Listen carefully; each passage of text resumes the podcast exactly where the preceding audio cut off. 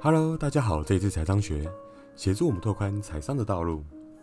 今天是财商简单说的单元，一起学习我们应该要知道的知识。今天呢是一个非常令人痛心的一天，当然除了疫情越发恶化以外，还有台湾股市今天遭遇恐慌性的抛售，盘中呢一度大跌八点六个 percent。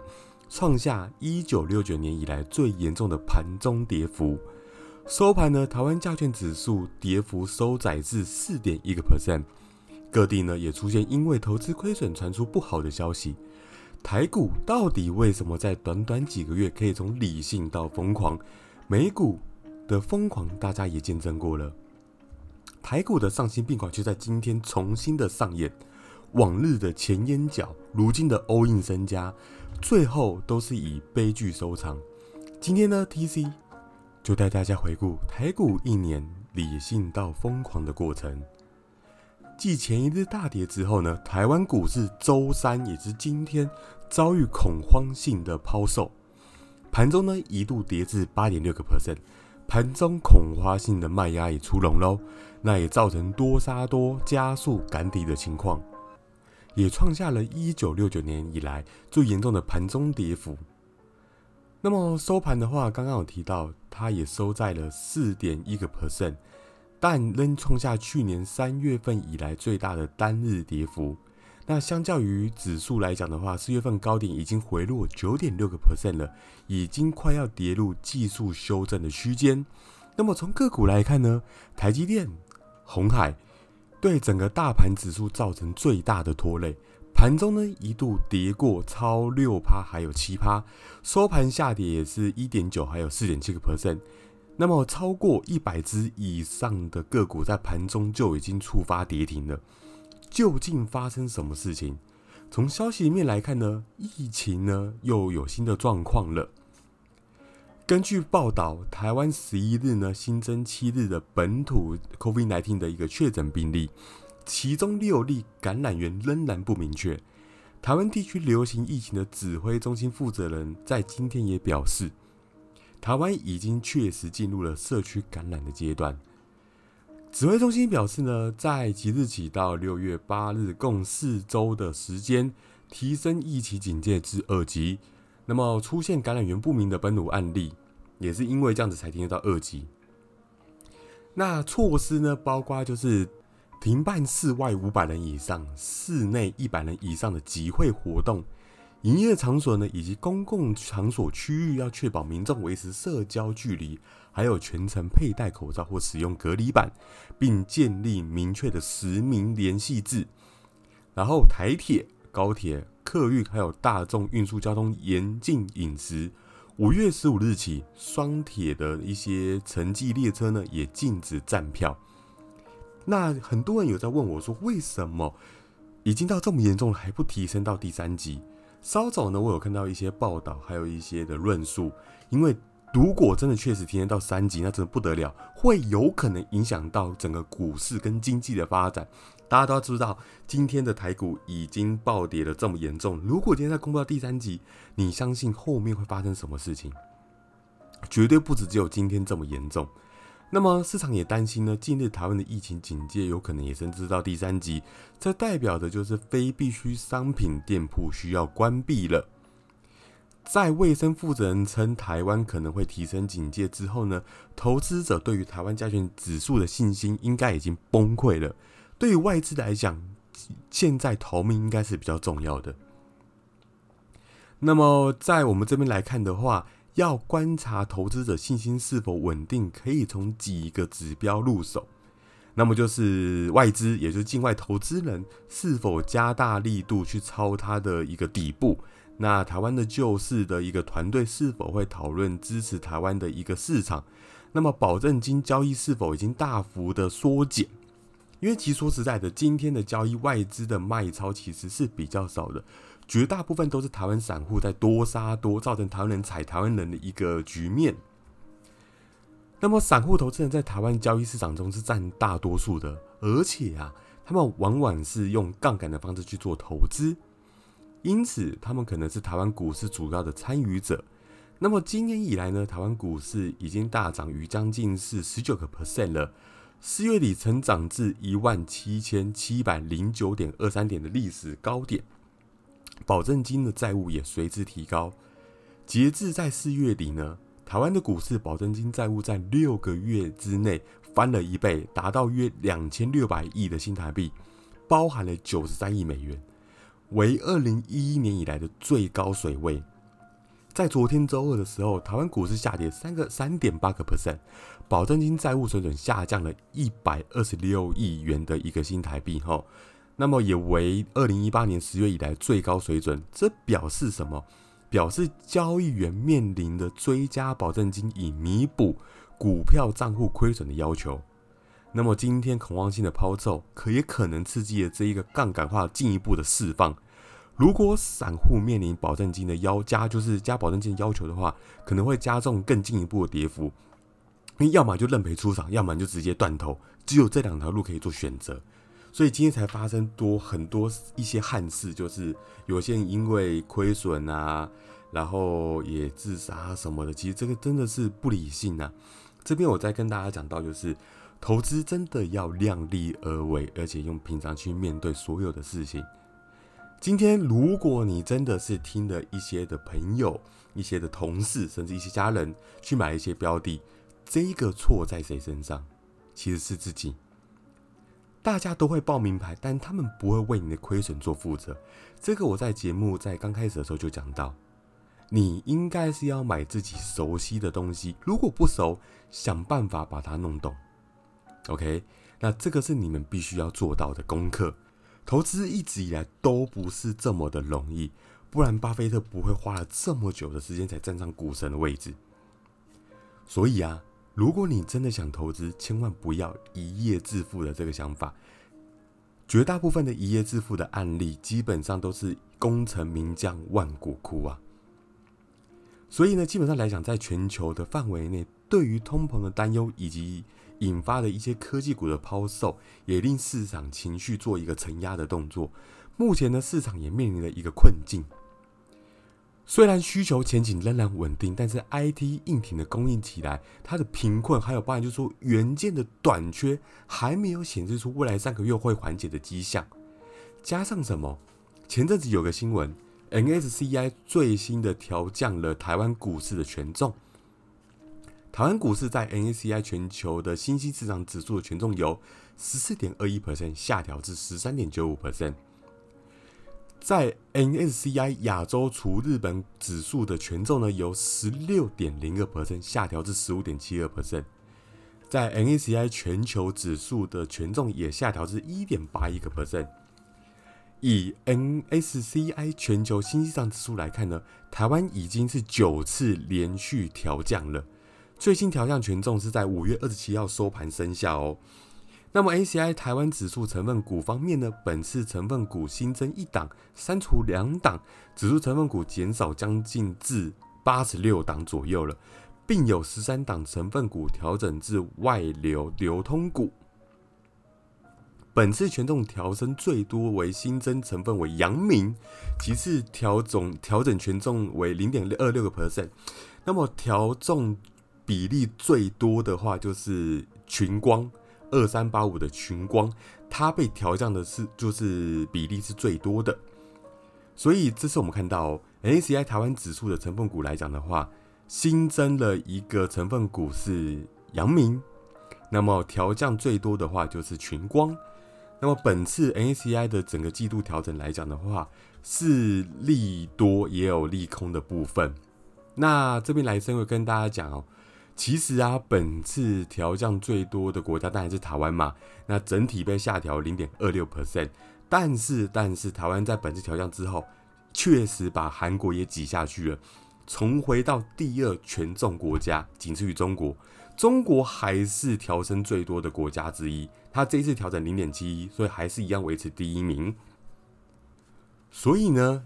我们可以看到，有鉴于刚刚有讲到，就是保证金交易杠杆的进一步释放，还有全球股票就是科技类股的抛售，然后疫情疫情进一步的恶化，然后短期内台湾股市预计可能会承受一些卖压嘛，包含 NSCI 的一些调整，那么短期内呢，台湾加权指数很可能会跌至一万五千点的低位，甚至会往一万四千点的那边去灌下去。那么台股今年以来啊，说实在，涨幅已经一度高达近两成了。那么大涨之后，对于利空反应是非常的敏感，加上现在很多不不正确的一个投资的方式啦，当冲啊、融资啊比例过高，而且当冲跟融资的比例里面，新兴的一个投资选手就占了大多数。近期当冲的成交金额占整体市场的成交量将近是四十 percent，四成之多了。在筹码面非常凌乱的影响之下呢，其实当利空消息出来之后，就会对盘中走势的震荡造成更大的影响。这个现在的交易状况也反映在这两天台股的表现，投资市场的心理层面所引发的恐慌性的卖压大于基本面的利多了。当然，很多人说啊，这一次的基本面没有撼动到，但是就是因为一些心理层面啊、一些消息面造成台股大跌。这边我问你们。你们能办法承受你的股票每天都是跌停板的天数有几天？好了，大家都会讲说基本面还是在的，但是今这两天我们看到了，好了，整个的反映出来的状况是大家受不了，忍不住，心理的恐惧大过于现实面，这个就是我在强调的，情绪会影响或是左右你的投资的绩效，或是你操盘的手法。很多人讲说，那我就把情绪抹掉，我把我的感性那边抹掉，用理性做操盘，这样不就可以了吗？我跟你讲，很多人讲得到做不到，一本是到现在，这仍然是我一大课题要去面对的事情之一。那么，尽管整个疫情利空所带来情绪性的卖压。短线对于台湾经济基本面看法，其实我还是不也没有任何的变化。那么市场资金仍是在台湾各股产业之间做一个轮动。那么相较于全球市场呢，台湾相对于其他亚洲国家，二零二一年度受外资券商获利预期 EPS 上调，已经是亚洲之冠了。所以整个的亚洲的市场，台湾是最看好的。OK。所以，如果今天你们听到这个消息的话，想要做台股其实是可以，但是你们必须要有一个承受跌停的心脏。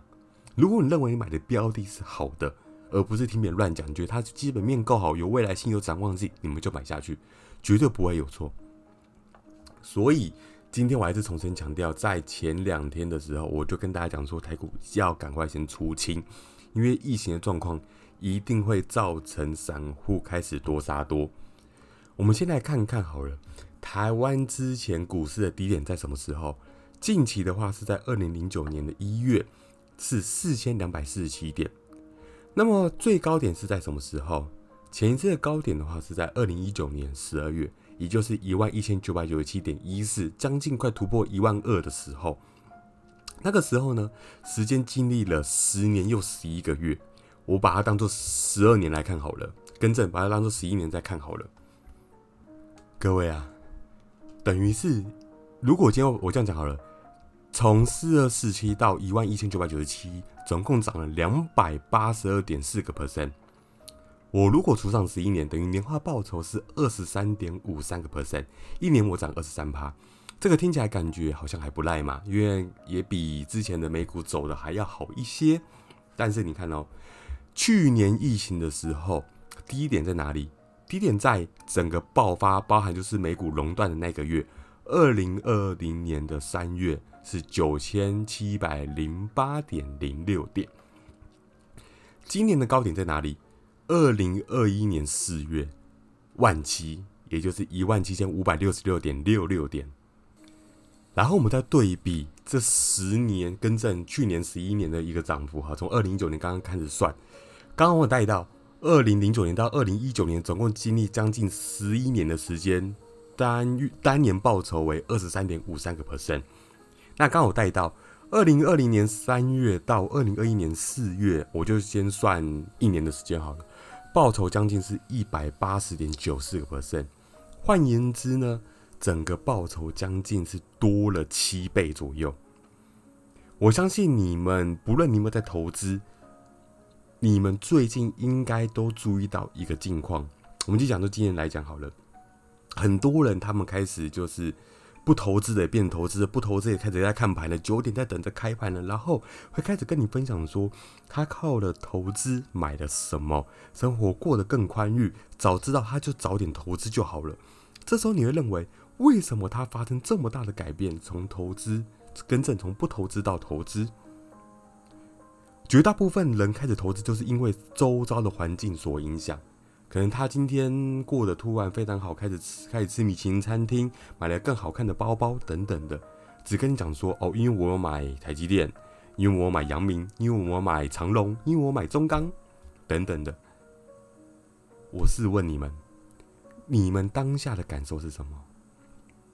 一定会痛恨自己，早知道就赶快去开一个证券户，直接去下下一些他讲的标的了。确实，后续这些人也这么做的，但是经历过两三个月的一个状况，我相信他们前面有赚到，但是他们今天的一个这个跌幅，加上去年昨更正昨天的这个跌幅，应该也把他们吓得乱七八糟。他们经历了人生这一次以来最大的跌幅，虽然他们投资年龄可能就半年甚至一年不到，但他们经历了这跟应该是算十年以来的最大跌幅啦。所以后续可能他们会不敢再投资，那可能会有部分人留下来，可能会有些人会开始痛恨投资，甚至影响到他以后的想法、跟小孩子的想法或下一代的想法。那这些的话，我会在之后的一些书籍带到。你所有的投资观念基本上都是从上一代往下带的，OK？所以我再跟你们重新再强调一次：如果你们真的想要做投资，从零开始学起。当然，你们可以去听名牌没有错，可是你们听名牌了之后，亏损千万不要去抱怨任何事情。如果我赚了，你们就感激这个运气，如果赔了也不要太难过，因为这个是你不费吹灰之力去做的一些事情。投资其实不难，但是也不简单。你前面有很多的功课要做，从这家公司的营收到基本面，这些东西都是有一个更好的标的叫做 ETF 或是基金。如果你们不会选股，就买基金吧，对吧？很多人都跳过这些阶段，直接去深入到股票的市场。那造成了他一辈子不敢投资、杯弓蛇影的一个状态，这是不健康的心态。所以我想着跟大家讲讲说，我希望大家投资一样回归到基本面，千万不要被这次的跌幅所吓坏。